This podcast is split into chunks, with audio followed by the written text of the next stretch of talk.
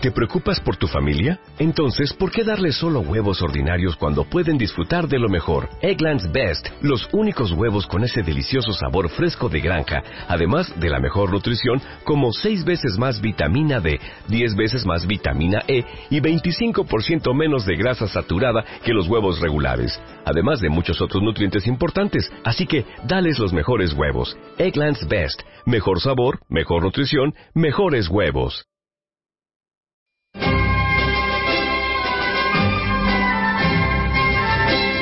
De 8 a 10 y media de la mañana, Libertad Constituyente.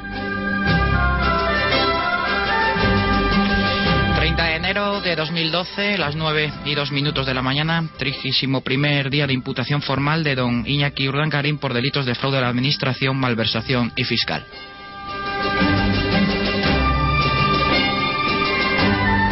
Muy buenos días y bienvenidos otro lunes más a Independizar la Justicia. Les habla Pedro Manuel González. La sentencia de Camps y Costa, el segundo y el tercer juicio a don Baltasar Garzón, la declaración de José Blanco en el Tribunal Supremo y el anuncio de las reformas del ministro del ramo son algunas de las novedades que afectan a la justicia que intentaremos abordar eh, todas ellas en, en, este espacio. Para ello contamos eh, con nuestros invitados habituales, a excepción de don Pedro López Arriba, que por motivos médicos hoy no puede estar con nosotros. En el estudio tenemos a don Jesús Santaella. Pero no es nada grave. No es nada grave, no es nada grave. Eh, tenemos a don Jesús Santalla en Hola, el estudio. buenos días. Y al teléfono a don Antonio García Trevijano. Muy, muy buenos días, don Antonio. ¿Qué hay, amigos? Si les parece bien, y dado el nombre del programa, que es Independizar la Justicia, podemos comenzar, si les parece bien, por este último asunto que, que dábamos, que son las, las medidas eh, que mm, eh, el ministro mm, eh, don Alberto Ruiz Gallardón ha anunciado que se van a abordar legislativamente.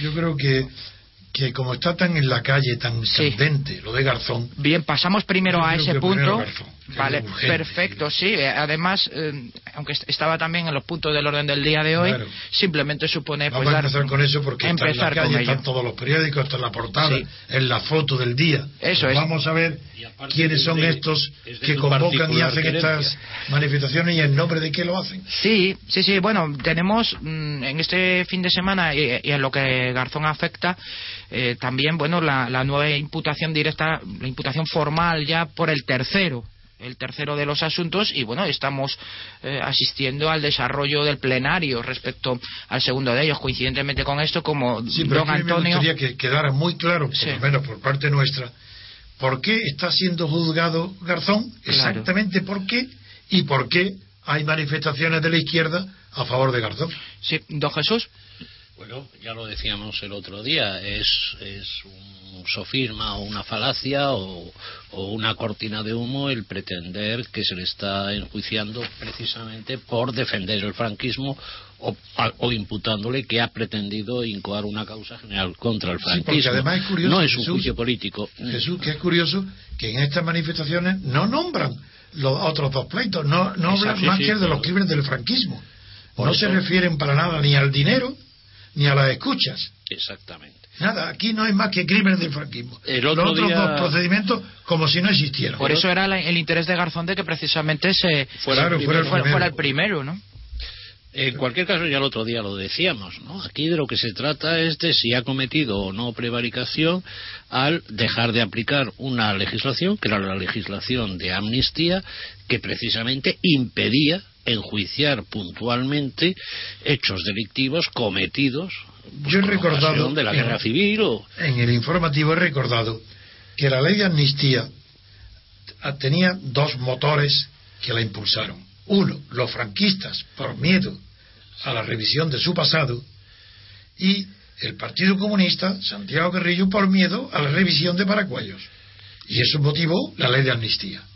Entonces, muy bien, pues de acuerdo. y de alguna forma también el caso del terrorismo vasco.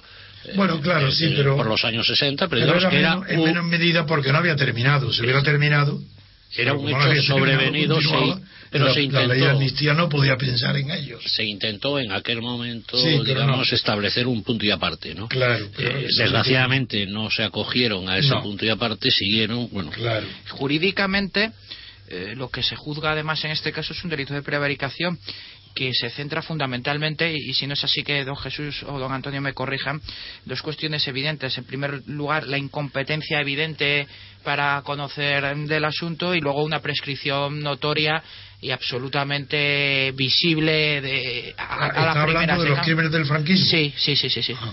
¿Es así, don Jesús? Pues, no, vamos a ver. El tema de la prescripción, precisamente por ahí es a lo que pretende acogerse Garzón, invocando las convenciones internacionales que declaran ese tipo de crímenes imprescriptibles. El problema es que hay, que eludir ese planteamiento. Sí. Genocidio. Aquí de lo que se trata es de que efectivamente estos hechos se amnistiaron.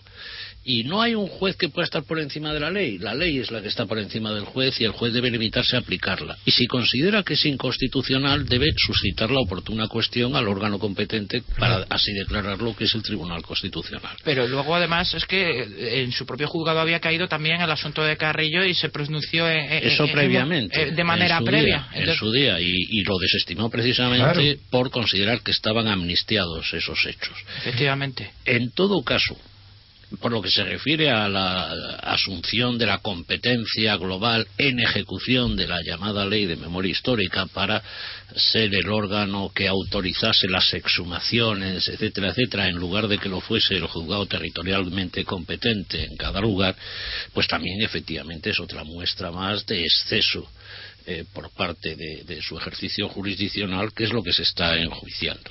Y lo único que se está alegando en la calle las personas ignorantes, los que no conocen el tema, pero que están a favor de Garzón, alegando que los delitos del franquismo no prescriben, que los delitos eh, que se cometieron durante, antes, no, durante y después de la guerra civil no prescriben.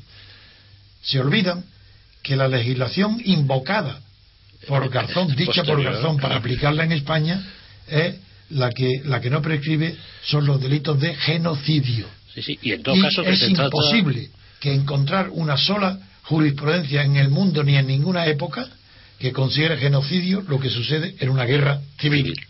Sí, eh, vamos a ver, aquí hay una cosa que además quería trasladársela a ustedes porque a mí me preocupa ya si la justicia española tiene una mala imagen eh, bueno, pues hay un aspecto que es que asociaciones eh, de ayuda pro Garzón, digámoslo así, acuden al juicio, según sus palabras, para vigilar la actuación del Tribunal Supremo. Concretamente, Amnistía Internacional y Human Rights Watch eh, la Comisión Internacional de Juristas y la Asociación por la Recuperación de la Memoria Histórica se arrogan el papel de observadores internacionales. hacen bien hacerlo, eso da igual, eso es indiferente. ¿Y esto qué imagen puede dar del nosotros eso da igual, que, que, quieran venir todos los observadores del mundo que quieran. Pero para observar qué? Mejor que ah. comprueben que lo que se está jugando Garzón no es por lo que dicen claro. y lo que ellos dicen.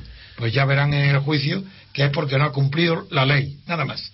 La vergüenza es lo que ayer volvió a repetirse, mm, siendo día inhábil, día domingo a las puertas del Tribunal Supremo, esos gritos dirigidos a los magistrados del Tribunal Supremo de fascistas en el Supremo, ¿no? Es. decir, eso es como si no fueran fascismo los que están en la calle, que son continuadores del franquismo. Partidos estatales, sindicatos estatales, llamando fascismo a qué? pero sobre todo cuando esos gritos los profieren teóricos defensores del derecho. Había unos cuantos, había unos cuantos ahí en esa manifestación. Entonces, ¿por qué no se manifiestan con la corrupción del PSOE? Incluso si fuera defendieran el derecho, ¿por qué no se están en la calle contra la corrupción permanente del PSOE? Lo cierto es que esas actitudes en defensa de Garzón si yo no me equivoco demasiado, se vuelven precisamente en contra del propio Garzón. Si ya aquí en algún momento destacábamos cómo Garzón había conseguido concitar la práctica unanimidad de los magistrados de la Sala Segunda, eh, cada uno, evidentemente, de distinto pelaje ideológico, es por algo. Y quizá una de las cosas que ha servido para esa unanimidad es precisamente este tipo de defensa de la que alardea Garzón. Sí, ahí estaba Jiménez Villarejo, si no me equivoco. Sí, estaba, lo vi en la televisión. Estaba, yo lo vi y me pareció verlo en la, manifestación, ¿verdad? Sí. Y en cualquier caso, como bien decía Pedro, eh, ya se ha dictado el auto por el que continúa el, tercer procedimiento. el procedimiento de los yo, dineros de querido Emilio. Yo no creo que estas manifestaciones perjudiquen no, no influyan en el tribunal. No, evidentemente, Nada. eso. Pero si es que además ahora con lo que don Jesús nos acaba de apuntar, que es la, la apertura, la finalización de, de la instrucción del tercero de los asuntos, es que aquí estamos hablando del Bill Metal, vamos, esto Claro. es lo, lo, lo menos honorable que, que se le puede decir a un juez, ¿no? Que es eh, Que se ha vendido. Que se ha vendido, que ha que ha, recibido. no, que ha archivado sen- eh, juicios, denuncias o querellas, denuncias eh, contra Emilio Botín, contra el Banco Santander, el mismo a quien él le llama querido Emilio y le pide dinero y le da. Sí. Y luego archiva.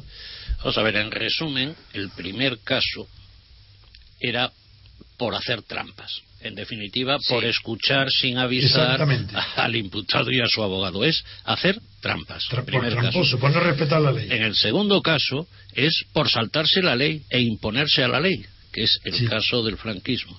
Y en tercer lugar es por hacer granjería del cargo, en definitiva, Sí, casi, casi en beneficio propio. Es que es lo que dice Marchena, el cohecho impropio. Sí, sí, Claro. sí. Y es que Por lo mm, tanto, son tres acusaciones gravísimas. Pero lo grave es que gra- lo grave para mí es el estado de enfermedad moral en el que está la sociedad española para que personalidades conocidas, artistas, sindicatos, cargos públicos, fiscales, jueces, los compañeros de Garzón. Pero ¿qué hacen los compañeros de Garzón que tenían que estar horrorizados de lo que ha hecho su compañero y tomar distancia de él y alejarse de él? Y están manifestándose a favor de él. ¿Pero qué es lo que se creen? sí, porque es uno de los suyos. Bueno, pero esto que sectarismo es este. Antonio, una, una, una observación. ¿Por qué, por ejemplo, es que mm, yo creo, a lo mejor estoy equivocado, corrígeme si es así, eh, el como el artículo 117.1 lo que reconoce la independencia personal de los jueces y Sí. no la institucional, por Sí. ejemplo, en Estados Unidos, cuando, cuando que sí que hay eh, separación de poderes, eh, Claro. cuando un juez comete un delito, automáticamente se le echa encima a toda Todo el gremio. todo el gremio Absolutamente. sin embargo aquí lo Al que sí que- revés. Como descansa en una base tan No, no, no, aquí frágil cuando es, claro u- no, aquí cuando es un juez supuestamente de izquierda. sí sí Si no, no. claro Aquí es por ser Garzón. Como si Garzón fuera de izquierda. sí Pero es que lo que no cabe es que haya jueces de izquierdas como tampoco de derecha. Es- Es ahí decir, el está, juez ahí está el político está proscrito. sí sí, sí Porque es contradictorio con el valor justicia. claro claro Pero mira, las calles están llenas de solidarios, solidarios Sí. con Garzón, solidarios con ¿con qué? Con la prevaricación, solidarios con la arbitrariedad, solidarios con la falta de respeto a las leyes, solidarios ¿quiénes son solidarios? hombre pues son solidarios el Banco de Santander y el BBVA ¿no? claro. estos sí que fueron bastante solidarios porque Al menos de pasado. Ah, sí sí porque De bueno, hecho, sí, sí. lo demostraron. Claro, es que, eh, bueno, don Antonio refiere los 302 mil dólares para patrocinio de conferencias y escolarización de sus hijos, Sí. pedidos y referidos por un juez al banquero más poderoso de España. Pero es que el BBVA no iba a ser menos. También en la instrucción eh, practicada por Manch- Marchena consta cómo Garzón solicitó otra contribución por importe de otros 300 mil para un seminario sobre terrorismo en Nueva York cinco meses más tarde de haber incoado diligencias penales contra varios directivos del banco. Aquí además don Francisco González estuvo más hábil y le regateó, le negoció eh, rebajándole 100 mil dólares sobre, sobre esa aportación. Pero eso no son cosas esporádicas, es No. una cosa preparada, pensada, planificada. Antonio, no pide un año sabático para inflarse de dinero. Nos estamos pide un año sabático para irse a Nueva York y, y sacar toda esa cantidad de, de- de- dinero. Fíjate, decía Antonio, nos estamos escandalizando con esa conducta que, que Su Majestad precisamente ha calificado de, o perdón, el secretario de la Casa de Su Majestad ha calificado como de poco ejemplar, la del señor Urdangarín, don Ignacio, quien Sin duda. eh, pasaba el platillo, ¿no? Digamos, Pasaba el por, platillo. por entidades públicas, por grandes empresas. Yo digo el cepillo, sí. Sí, sí. No, digo el cepillo porque hay que algo has solemne en la sido- monarquía Sí. que es parecido a la iglesia, a las Más eclesiástico. y, la clientela de la monarquía pasa el cepillo Bueno, pues yo digo, viendo esto, viendo el auto Marchena contra Garzón, en este caso de, de los cursos de Nueva York, no era lo mismo lo que hacía don Baltasar Garzón con el BBVA, con el Santander, con el querido Emilio. No pasaba el cepillo. con una diferencia. Claro, que uno no juzga que es el duque y el otro sí. Claro, claro. Es que estamos, y, abundando lo que dice don Jesús, también CEPSA, Endesa, Telefónica, eh, Caixa Cataluña, otro millón de dólares a la Universidad de Nueva York para la celebración de estos cursos que se celebraron entre el 2005 y el 2006. Sí. Y ahí, ahí además en los autos, bueno, eh, coincidentemente, doña Rosario Molina, la mujer de, de don Baltasar, ingresó la suma de 317.130 euros en una cuenta corriente a su nombre coincidiendo en abril de 2005 precisamente, un mes después de que el juez llegara a Nueva York con el permiso de estudio del Consejo, sin que en el informe de la Guardia Civil eh, se sepa adjudicar a fuente de ingresos alguna ese ingreso, eh, esa imposición. ¿Y qué dicen los manifestantes de este dinero que coge la señora de Garzón? Yo sepa. No, le importa nada, da igual, ¿no? Hay algo Porque es uno de los suyos. Y es quizá uno de los aspectos más cutres de, toda esta historia de dineros y, y de queridos Emilios. Y es que mm, Garzón, el impecable Garzón, ocultó al Consejo General del Poder Judicial la existencia de esos ingresos que ahora vemos que son de alguna importancia. Son más que una cena, Antonio. Parece que sí, que son más que una cena. Y lo ocultó precisamente para seguir cobrando sus retribuciones como magistrado, Eso estaba para, que seguir con su sueldo. Cuando resulta que eh, la, la, percepción de ambos conceptos, sus retribuciones como juez, está prohibida. Y es incompatible. Absolutamente. Entonces, habida cuenta de que es más importante el conjunto de cantidades percibidas de estas entidades que las retribuciones como juez, si ambas son incompatibles, como mínimo tendría que devolver hmm. las indebidamente percibidas como juez. No, es que yo y lo extraño es que el Tribunal de Cuentas, que, es el órgano competente... que la condena debe de incluir la restitución del dinero. Evidentemente. Responsabilidad civil aparejada, claro. Pero es que resulta que, pudiendo hacerlo ya el Tribunal de Cuentas, sin embargo, no lo hace. Exigirle que lo devuelva. Es decir, no solo ha pasado el cepillo, eh, evidentemente sobre la base del prestigio de la trascendencia que, el juez, sino que encima digamos que de alguna forma indebidamente se ha metido en el bolsillo lo que no debía haber percibido como juez. Sí, eh, el juez Marchena además es muy escrupuloso en su auto porque se cuida mucho, a pesar de estas evidencias, de este lucro, de decir que el, ilícito de cohecho impropio no, existe, no exige enriquecimiento personal para su perfección. Eh, aún así, añade que en el supuesto enjuiciado se acredita que Garzón cobraba mm, su nómina, como dice don Jesús, de la misma universidad que, que percibía los patrocinios hay cosas muy llamativas. Por ejemplo, entre estas retribuciones en especie se encuentra el pago de 21.650 dólares que costó la matrícula de la hija de Garzón en la Escuela Internacional de las Naciones Unidas. De esto tampoco los manifestantes dicen nada. Bueno, la opinión pública, que no hay opinión pública, otra de las falacias de este sistema, opinión pública no existe. Tampoco la opinión publicada, como se dice. La opinión pública no, porque no hay opinión propia las opiniones son las de grupos distintos de intereses de los periódicos que crean, difunden opiniones suyas que no son públicas, que son privadas, en el público. Es decir, lo que hay son opiniones de, grupos poderosos difundidas en el público. Pues bien, eh, ahora eh, hay tres, tres asuntos referentes a Garzón, que son los tres pleitos, y vemos como no hay una opinión pública, puesto que el periódico El País defiende a Garzón y, toda la izquierda esta social, que no es socialista, es social. Y además quiero, al menos yo lo quiero expresar así, que no vayan a creer los oyentes que porque estamos defendiendo al Tribunal Supremo en la, en las sentencias, en los procesos contra Garzón, no es porque nosotros seamos de derecha y Garzón de izquierda. En mi caso particular, considero que Garzón es de derechas, pero de, de verdad. Y yo personalmente y desde el punto de vista político soy la persona más de izquierda que hay en España desde hace 30 años. No he conocido a nadie en España que esté a mi izquierda. Hablo desde el punto de vista político, no social. yo soy políticamente revolucionario por la libertad y soy conservador socialmente con arreglo a la educación, las clases, eh, las profesiones que tengo, pues tengo, tengo las ideas correspondientes a esa formación social. Pero políticamente ni Santiago Corrillo, ni partidos comunistas, ni nadie he conocido yo que sea capaz de seguirme en mis creencias y mi lucha por la libertad política. porque mientras que ellos luchaban por sus libertades personales, de, de, de partido, etcétera, yo luchaba por la libertad colectiva, la de todos los españoles. Y sigo ahí, porque no hay nadie que lo haga.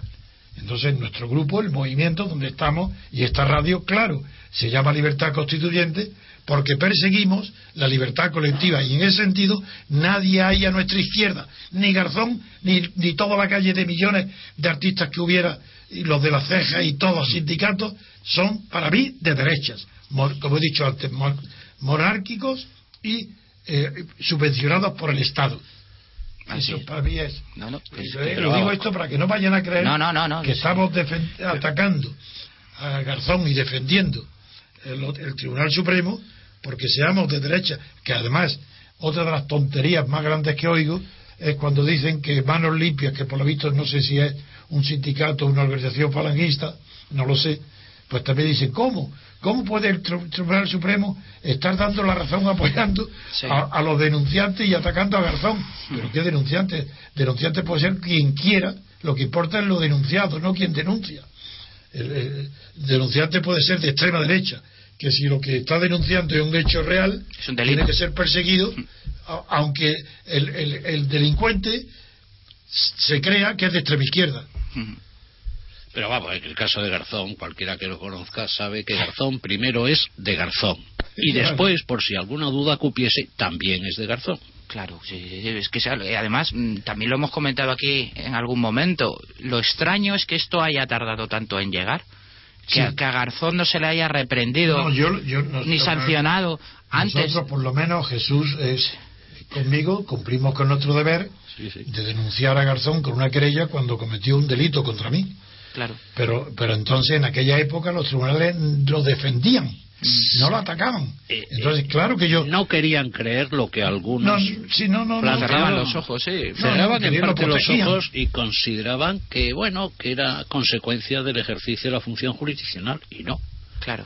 Es que ya llega un, momento en que van sumando chinitas y, eh, gotas de agua al vaso y al final el vaso pues, pues se derrama el agua. Otro asunto, ya que de Garzón le hemos todavía otro importante, Targarín, ¿no? Sí, tenemos eh, noticias, una noticia eh, sucedida que creo que es de trascendencia, es que la Fiscalía General del Estado ha rechazado investigar la denuncia presentada por el abogado don Fernando Pamos contra la infanta Cristina por su papel en la empresa Aizon. Eh, pero eso no excluye que pueda haber una querella o una denuncia. Efectivamente. Eso es. Eso es el fiscal. Sí, sí como, el caso de Garzón. Pero, vamos, y que, estamos. que en todo caso, de la investigación actualmente en curso del juzgado de instrucción 3 de Palma de Mallorca, se deriven responsabilidades, que es de lo que se trata. Es decir, lo, lo que no tiene mucho sentido es que existiendo un procedimiento judicial abierto, sí, yo no lo comprendo. la Fiscalía tuviese que iniciar diligencias en paralelo de investigación. eso precisamente lo prohíbe el mismo estatuto del Ministerio Fiscal. ¿Eh? Si ya está abierto un procedimiento judicial, habrá que estarse lo que se debe. y que tome una postura pues activa en ese sentido dentro de la, de, la instrucción si bien es interesante referir mm, el contenido de las alegaciones que realiza la Fiscalía. En este sentido, decir que eh, las imputaciones se basan en informaciones periodísticas y que no contiene un relato de hechos que permita investigar a, la infanta. Dice textualmente, y lo leo textualmente, en ningún momento se describe una conducta de aquella que resulte incardinable en ningún tipo penal. Claro. Pero es que el hecho de que sean informaciones periodísticas no califica de que sea falso o poco serio el asunto. Las informaciones periodísticas pueden ser verdaderas o falsas. Y por eso el fiscal tiene que investigar a ver si son verdaderas o falsas. Pero, tiene que haber una investigación. Sobre todo, vamos a ver, el Ministerio Fiscal actúa en función del principio de jerarquía como una unidad. Entonces, si ya está personado en el caso de Palma de Mallorca, pues tendrá un conjunto de informaciones que le resultarán suficientes en principio para mantener una postura en relación con la infanta. Lo que no se entiende es que si el Ministerio Fiscal es único, a efectos de pronunciarse sobre y eventuales responsabilidades de la infanta, eh, se limite a lo que el señor Pamos, este o Pamos, en su denuncia ante la Fiscalía haya planteado, sean informaciones periodísticas o no lo sean. Por lo tanto, creo que el Ministerio Fiscal, en este sentido, ha eludido de alguna forma ¿Y esto ya es el un nuevo? pronunciamiento, ¿no? ¿Esto es ya fisca- el dulce o no? No, todavía no, porque este acaba de tomar posesión. No sé si incluso tomará posesión hoy. O... Sí, sí, sí. sí. No, lo ha tomado ya. Yo creo que su nombramiento es del viernes, ¿eh? Entonces, me Sí. parece, quizás sea hoy, ¿eh? Eh, En cualquier caso, lo que queda aquí bien claro es la, la manera de posicionarse del Ministerio Público como no queriendo ver eh, elementos de juicio que ya, es- ya constan con suficiencia en, en los autos, porque consta que yo sepa y así se ha publicado más allá, o sea, pero con el mundo Sí, con, con- sumario. con el sumario, eh, las declaraciones de la renta con unos incrementos patrimoniales pues realmente sorprendentes, las transferencias cuyas copias han salido, eso sí, publicadas en la prensa, pero ahí están, la, la fotografía impresa de, de- de esos movimientos. Además, cuando el rey habla de conducta ejemplar y luego No, no, de todas eh, las conductas que sean Botorno. deben ser perseguidas, Sí. está hablando de un Targarín y de su hija, Claro. porque ya su hija es inseparable. Y mira las declaraciones que me parecen muy bien, que no se divorcian y que están solidarios uno con el otro. Naturalmente, ¿cómo no lo van a estar? ¿Cómo no iban a saber la- el- su mujer de- de los bienes que cogía, el dinero que disponía, el palacio que compraba? Lo- no, por Dios, el tren de vida extra que llevaba. Sí. Eso es normal. Es imposible de, de saber que... Eso es que imposible. Luego, luego entonces, eh, si el rey dice que es- todos son iguales ante la ley, sí, pero el fiscal no hace caso de eso. Sí. El rey puede decir eso, el fiscal no. Pero el fiscal, todos no son iguales ante la ley y por eso la infanta es distinguida y separada de cualquier investigación del fiscal. También siguen las asombrosas declaraciones del estimado compañero de la defensa de Urdangarén, diciendo que se han pagado muchos impuestos, mucho IVA, ¿eh? y que, Ah, sí, ese que- ridículo. que- dice, si eran los impuestos co- los correctos o no, la agencia tributaria pues lo valorará y lo considerará. Bueno, eh, eso, hombre, eso como deseo no Parece está mal. mentira que sea abogado. porque, claro, mm, dice, bueno, al fin y al cabo aquí lo que podemos es estar asistiendo a un ilícito administrativo. Claro, porque dice, entonces lo valorará la agencia. Claro. No, ojo. No, no, no, no, el si juzgado, es el penal, juzgado, si es el penal juzgado. la cuota eventualmente defraudada la, la tiene que establecer los- sí, sí. el, el órgano jurisdiccional, no el órgano Claro. administrativo. No, es que parece mentira que un abogado pronuncie esas tonterías.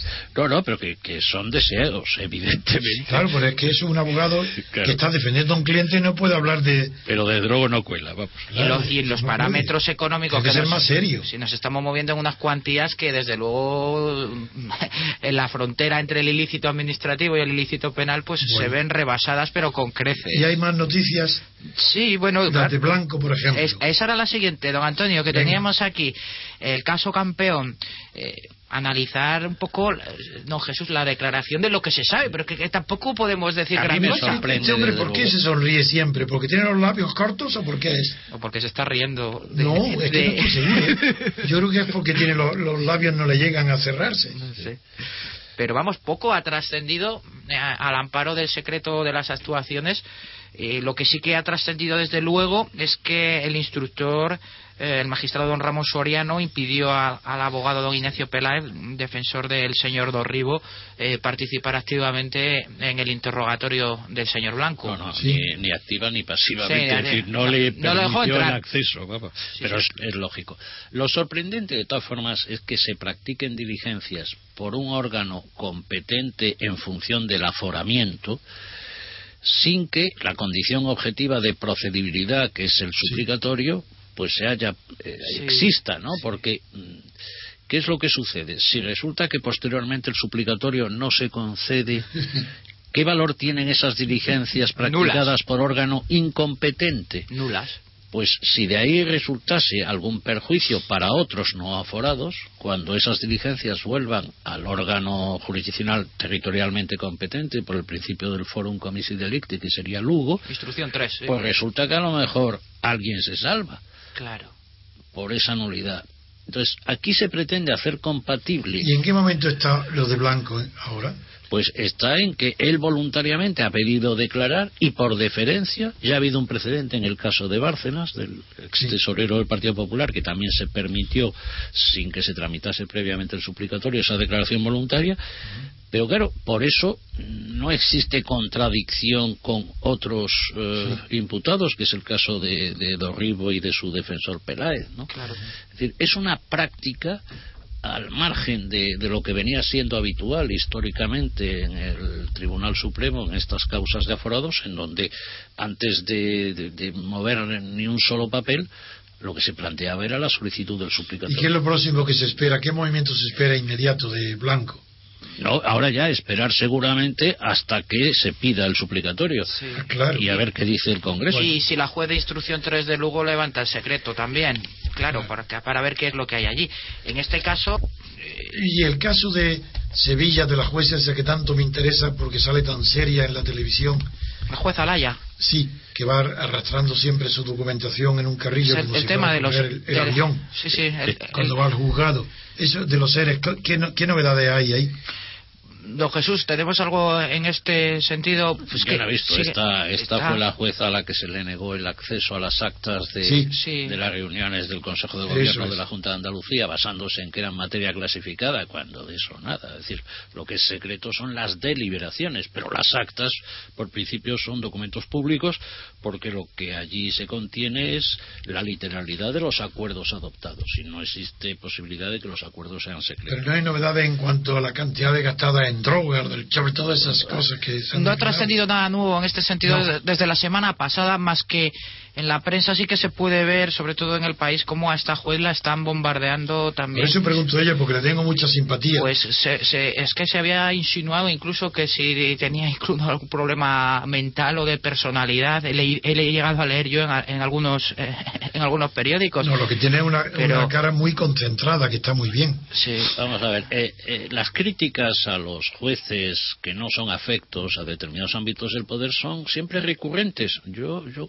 y creo que Antonio también lo recordará, cuando nada menos que un presidente del gobierno en el ejercicio de sus funciones calificó de descerebrado a un juez que se llamaba Javier Gómez de Liaño, ah. porque instruía el caso La Zabala, ¿no? Entonces, bueno, pues existe esa tendencia o esa tentación a a descalificar al juez, en definitiva a matar al mensajero, ¿no? Esto sucede con esta juez de Sevilla, también está sucediendo con la juez Cillán, que investiga estos temas del 11M, etcétera, etcétera. Sí, concretamente la juez Corocillán, precisamente, eh, por lo que don Antonio nos preguntaba, don Jesús, la, la semana pasada, las novedades de esta noticia ah, que, había, trenes, que había salido en, en, Intereconomía, parece que esa historia pues eh, ha resultado ser un bluff, se deshincha absolutamente y que estos trenes que habían aparecido, mm, que supuestamente había estallado frente a ellos la bomba de la, en la calle Telle de Madrid, pues se trata de, unos vagones que eran conocidos ya por la propia juez eh, Corocillán y de los que no se puede sacar ni aportar nada más a este procedimiento, ¿no, don Jesús? Sí, desde luego era muy sorprendente que, que nada menos que un tren, un vagón de tren, pues hubiese estado oculto ocho años, ¿no? Y que ahora apareciese, pues era, bastante extraño. Además, eh, se trata, según los peritos, de, que una imposibilidad de determinar las muestras que pudieran obtenerse de esos, de esos trenes. En relación a este caso, eh, ya lo apuntábamos la semana pasada, quizás lo más significativo es la querella que el abogado de Yamal Zugan ha puesto contra las testigos rumanas para, eh, entiendo yo, buscar el día de mañana un recurso extraordinario de revisión. Sí, necesita uno de los supuestos la existencia de sentencia firme que declare el falso testimonio. Y con eso sí tendría abierta la posibilidad de un recurso de revisión contra la sentencia del OCM. Sí, don Antonio. Sí, ¿qué, tema, qué temas quedaban? Que, sí, no estábamos, comentando. El programa de, del ministro de Justicia. Y, lo de Camps ah, también. Y, lo de Camps. y, evidentemente la sentencia Camps. Pues lo de Camps, quizás primero y lo otro, ya el final. Sí, lo de Camps, bueno, pues nada, veredicto absolutorio, mm, lo que resulta no resulta acreditado la conexión, según la sentencia, la conexión existente entre la trama Gürtel y, el, abono de esos Lo que se pregunta a la gente que hubiera pasado con un tribunal profesional sin jurado. Sí, pues, pues quizá que hubiesen valorado los, la prueba indirecta eh, para justificar una condena.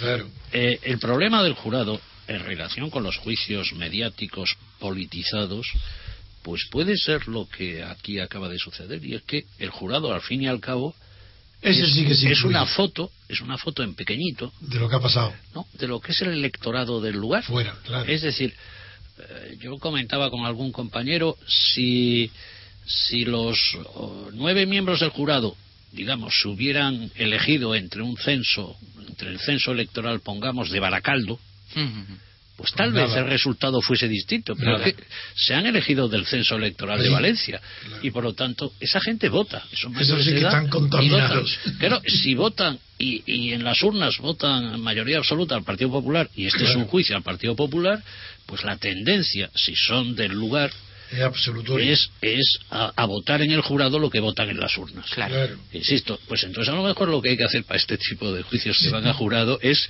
insisto, cambiar eh, la bolsa. Estados Unidos. La bolsa y decir. ¿No que- recordáis los célebres países, los juicios? juicios a negros y. ¿No? Sí, ¿No sí, aquellos claro. célebres de los Claro. autobuses, de los Sí, que sí, sí. eh, venían jurados de otros de de otros, otros pueblos? lugares, claro. Claro, claro, claro, claro. Así es. Tampoco hay que escandalizarse No. por ese veredicto. Claro.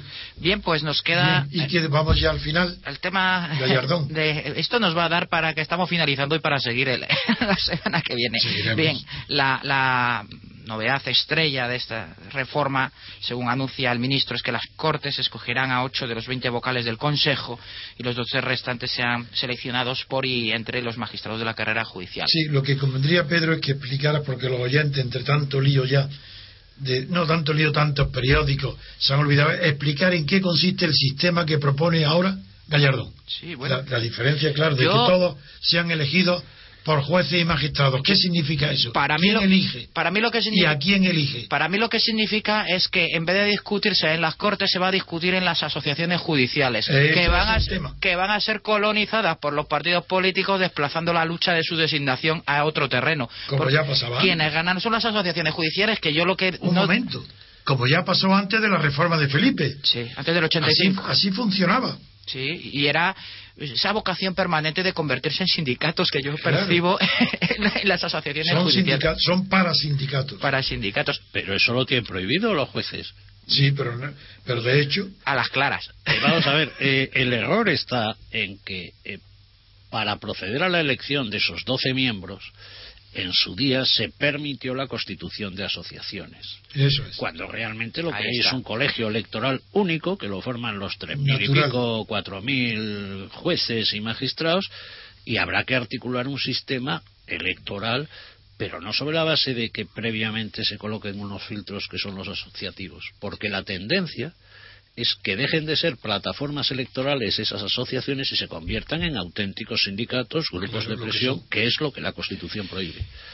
Y digo yo que si además el ministro estuviera convencido de que esta es la manera de independizar la justicia, ¿por qué, por qué ocho siguen siendo Bien, ele- eso sí que es, elegidos? eso que es, es un imperativo ¿Y esos ocho, constitucional. por quién lo, quién lo elige esos ocho? Las cámaras, Las cámaras. eh, los famosos juristas de reconocido prestigio. Ahí estamos, ahí la ¿Pero hemos ¿Qué leído. cámaras? ¿Qué cámaras? El Congreso y el El Senado. Congreso y el Senado. Eso, pues, lo- lo- lo- sí, el legislativo, ¿no? Como, Sí, el legislativo, efectivamente. el legislativo. Que seguimos en la Entonces, misma. Ocho el legislativo y doce Las asociaciones. las asociaciones.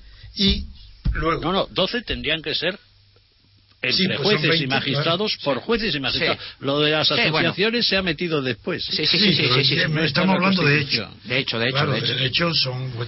Pero aquí el- lo principal de todo es que el resultado es 100% corporativista. Eso. y por tanto prefascista, es decir, el régimen que rigió en Austria con Dollfuss y en Portugal con Salazar, el corporativismo elevado a categoría de Estado.